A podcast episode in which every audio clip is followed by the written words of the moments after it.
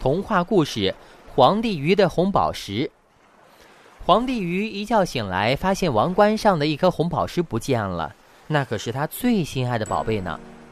皇帝鱼召集一列宫廷护卫，四处搜索红宝石。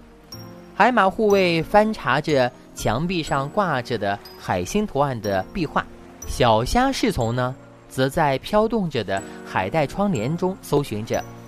飞鱼骑士游向五颜六色的贝壳铺成的庭院，可是毫无踪迹可寻。忙碌之际，侍从墨鱼躲在一旁，大口大口地吞咽着什么。皇帝鱼疑惑地游向前，问道：“莫非你吃的是宝石？”墨鱼说：“陛下，我吃的是早餐。很抱歉，我的早餐吃的迟了些。”稳银角护卫立即冲上前，嘴巴在他身上碰来碰去，不小心碰到了墨囊，噗的一下，黑色的墨水喷涌而出，飞溅到了皇帝鱼的脸上，皇帝鱼差点被呛晕。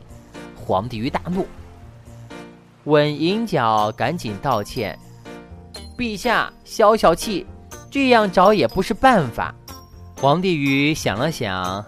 然后说：“快去查一查，有谁来过陛下的寝宫。”皇帝鱼立即下令，让两名司蝴蝶鱼婢女问皇后。不过呢，什么也没问到。刺盖鱼皇后哭哭啼啼的回了后宫，哭着说：“陛下，您是在怀疑我吗？究竟在哪儿呢？”皇帝鱼冥思苦想之际。螃蟹将军匆匆来报，抓住了一个潜逃的侍从琵琶鱼，正巧昨夜他当班服侍皇帝鱼呢，于是开始询问。螃蟹将军说：“快把宝石交出来！”琵琶鱼痛哭着说：“陛下，我没偷宝石呀。”皇帝鱼说：“胡说，没偷，那你为什么逃跑？”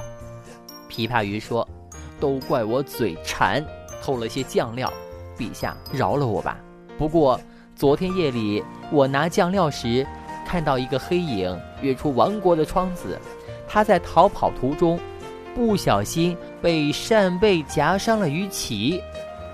皇帝立刻下令把宫中所有鱼鳍受伤的鱼族带来审问。没过多久，八条鱼鳍受伤的鱼儿被带来了，礁石划伤、摔伤、斗殴打伤。鱼医生一来一去，只剩下最后一身黄袍的总管胡兰子鱼。胡兰子鱼说：“陛下饶命呢！昨夜我经过陛下的寝宫，发现王冠上的红宝石异常美丽，不禁动了贪心，偷偷取下了它。离开时，我不小心被扇贝夹伤，心想这是做错事的惩罚，懊悔不已。黎明时，我便将宝石送了回去。”将它塞进了陛下的上衣口袋里。